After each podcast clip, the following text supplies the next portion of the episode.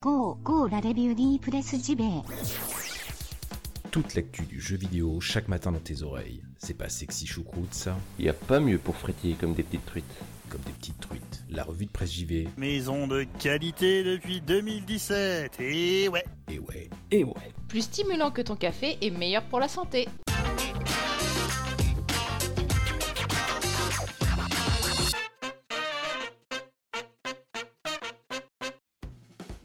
Bonjour à toutes et tous, nous sommes le 20 décembre 2018, j'espère que vous allez bien. Bienvenue dans la revue de presse JV, votre podcast quotidien qui vous parle de jeux vidéo chaque matin.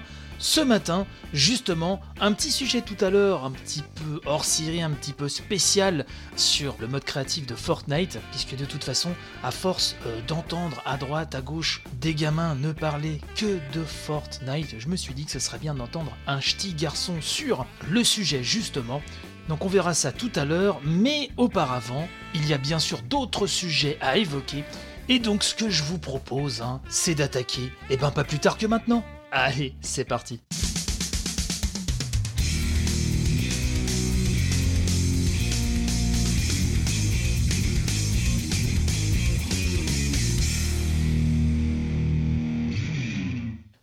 Jeu vidéo français se porte bien, merci pour lui, c'est ainsi qu'est titré un papier de Public hein, qui nous explique que la situation financière des entreprises françaises de jeux vidéo est au beau fixe. D'après les données d'une récente étude, le nombre de titres produits a littéralement explosé cette année et une majorité de studios sont bénéficiaires. De quoi pousser à l'optimisme pour 2019, nous dit-on.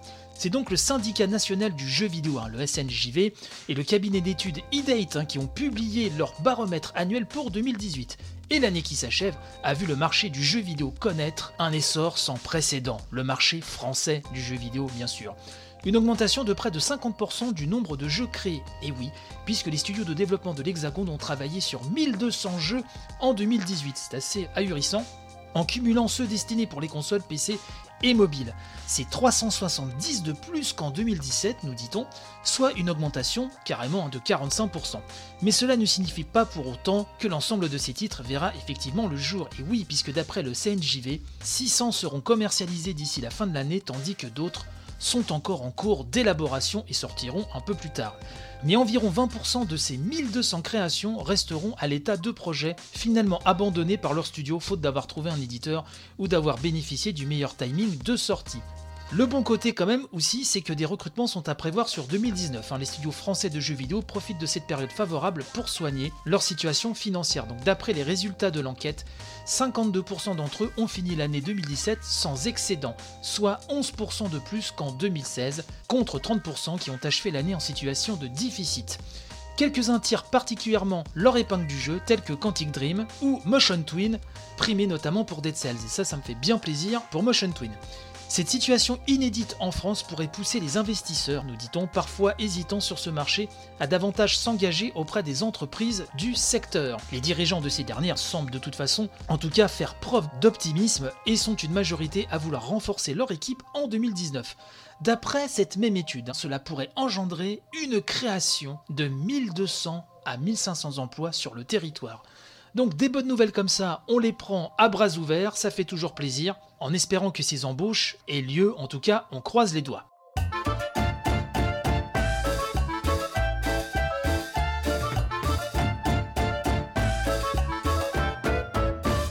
Smash Bros Ultimate continue d'accumuler les records, on en a déjà parlé plein de fois dans cette émission, mais que voulez-vous, ça continue, alors c'est pas par fanboyisme, hein, puisque vous le savez, oui, certes je suis fanboy de Nintendo, mais pas du tout de Smash Bros, voilà, c'est un gameplay qui me passe un petit peu au-dessus de la tête, même si je respecte tout à fait hein, ceux qui, qui sont complètement fous, d'ailleurs je regrette même de pas être fan du gameplay de Smash Bros, parce que c'est vrai que c'est un petit peu le, le jeu fanservice ultime. Ceci étant dit, donc ça cartonne, ça cartonne, et Nintendo Différence, sous la plume du toujours très productif Klaus, nous dit eh ben, que Smash Bros a battu un nouveau record, à savoir donc Smash Bros Ultimate, qui est devenu le jeu le plus vendu rapidement sur une console de salon Nintendo en Europe seulement sur les trois premiers jours de commercialisation. De commercialisation, c'est pas facile à dire quand on est fatigué et quand on a mon grand âge, voyez-vous. Bref, les premières ventes européennes ont donc bien surpassé celles des autres jeux déjà très populaires de la console, comme l'immense Breath of the Wild, Mario Kart 8 Deluxe, le fantastique Super Mario Odyssey,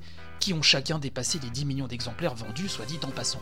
Bref, Nintendo of Europe n'a pas communiqué de chiffres précis sur les ventes, hein, nous dit Klaus, en Europe, mais on sait que les ventes sur les trois premiers jours étaient environ de 30% supérieures à celles de Mario Kart Wii, qui s'était déjà vendu à plus de 37 millions d'exemplaires dans le monde entier.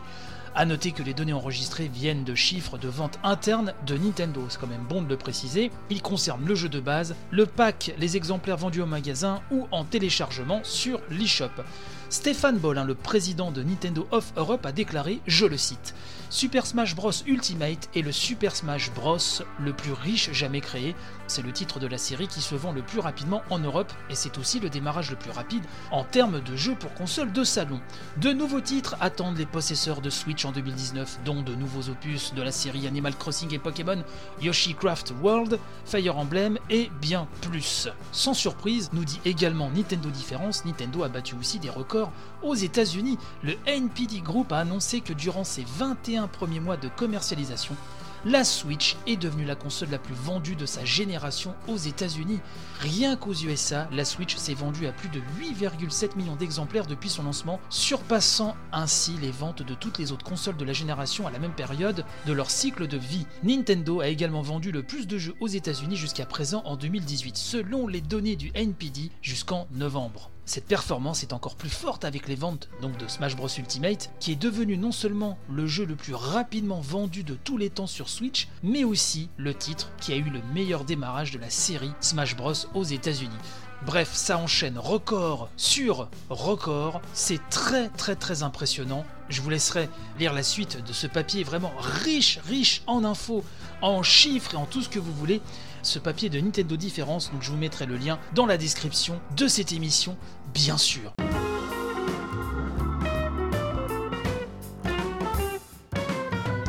Petite section Fortnite, puisque vous le savez, Fortnite c'est vraiment la star des cours d'école. Et il n'y a pas si longtemps, un mode créatif, on en avait parlé d'ailleurs dans l'émission, un mode créatif est arrivé, où l'on peut créer un petit peu tout ce qu'on veut sur sa propre île. Et comme j'ai un gamer de 8 ans à la maison qui est à fond sur Fortnite, essentiellement sur Switch, je vais tout simplement lui poser la question, parce que je pense que je suis pas le mieux placé pour juger ce mode créatif. Et donc après quelques heures de mode créatif, Axel, tout d'abord, est-ce que tu peux nous rappeler ce qu'est le mode créatif? C'est quoi le principe? Le principe du mode créatif, c'est s'amuser et aussi vous avez quatre îles. Vous en choisissez une, puis vous allez où vous voulez. On en choisit une parmi quatre disponibles, c'est ça quatre disponibles. Et il y a même un monde qui s'appelle The Block. D'accord, alors qu'est-ce que tu fais dans le mode créatif? Ça sert à quoi? Ça sert à s'amuser. Oui, mais concrètement, qu'est-ce que tu fais dedans? C'est quoi la différence entre le mode créatif et le mode Battle Royale auquel tu jouais?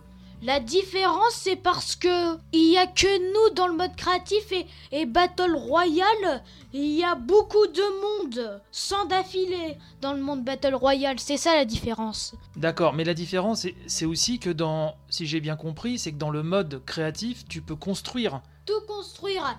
Et en plus, vous pouvez construire tout ce que vous voulez. Les bâtiments, c'est à l'infini. C'est à l'infini. Est-ce que tu peux me dire déjà ce que tu as aimé dans ce mode créatif? Qu'est-ce qui est amusant? Par rapport à Minecraft, par exemple, Ce c'est... qui est amusant, c'est qu'on peut aller où on veut et on peut même construire à l'infini. C'est génial. Alors, est-ce que tu as besoin de prendre des ressources pour construire ou tu as toutes les ressources au maximum dès le début? Bah, j'ai déjà tout ce qu'il faut. C'est à l'infini. D'accord. Et qu'est-ce que tu as moins aimé? Ce que j'ai pas aimé, bah, c'est que les mises à jour sont complètement blablabla et que ça bug. Qu'est-ce que tu as eu comme bug? Bah, les bugs de jeu, quand on met en veille, on peut pas continuer, on est obligé de redémarrer. C'est ça que j'aime pas. D'accord, ça je sais pas si c'est vraiment un bug, mais par contre c'est vrai que les mises à jour c'est vraiment embêtant, puisque là par exemple on est mercredi après-midi, tu as voulu jouer, et là on a encore 3 heures de mise à jour, donc tu pourras pas jouer cet après-midi à cause des mises à jour. Il y en a vraiment énormément. C'est ça qui est long. Ils exagèrent. Ils exagèrent, donc ça veut dire qu'à cause de ça, tu pourras pas y jouer cet après-midi. Ils sont allés trop loin, c'est ça le problème. D'accord, parce que là je crois que c'est la deuxième mise à jour en une semaine, je crois. Ouais. Et donc par rapport à Minecraft, est-ce que le mode créatif de Fortnite est plus amusant ou c'est quand même un petit peu moins bien que Minecraft? C'est moins complet Non. peut-être? Non, c'est exactement pareil. D'accord, donc ça t'a plu, tu t'es bien amusé avec? Exact. Bon, eh ben merci Axel pour cette critique du mode créatif de Fortnite. Merci. Il n'y a pas de quoi.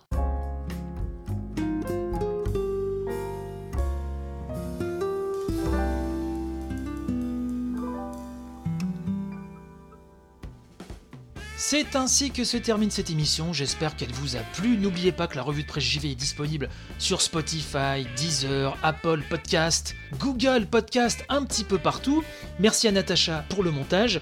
On se donne rendez-vous demain pour le vendredi relax, hein, vous savez, l'émission à la bonne franquette.